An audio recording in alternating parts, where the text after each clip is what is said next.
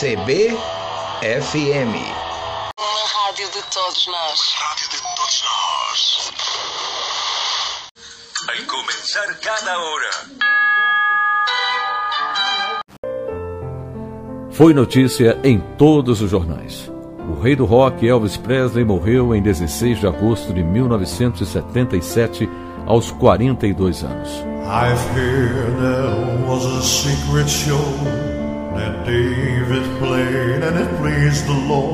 O astro foi encontrado morto no banheiro da mansão de Graceland, em Memphis, Tennessee, nos Estados Unidos.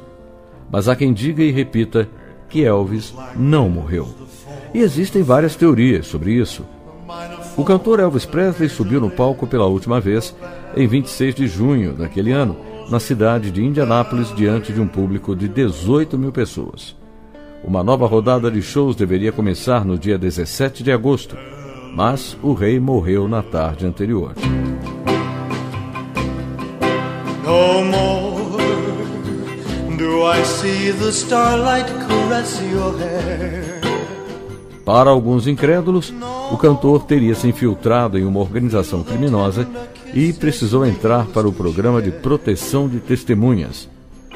Fingir a morte teria sido a saída para se livrar de ser assassinado pela máfia.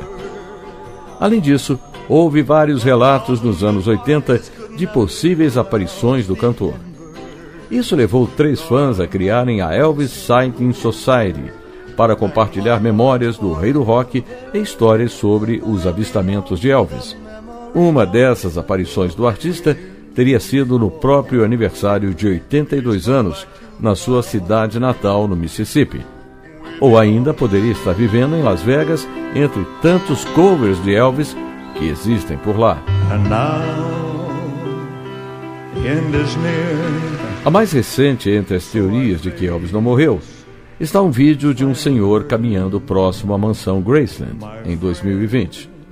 O apresentador de TV e ex-atleta britânico Andrew Flintoff acredita que o cantor seria segurança ou zelador da famosa residência. Passadas mais de quatro décadas da morte do cantor, é certo que a obra do rei do rock continua viva.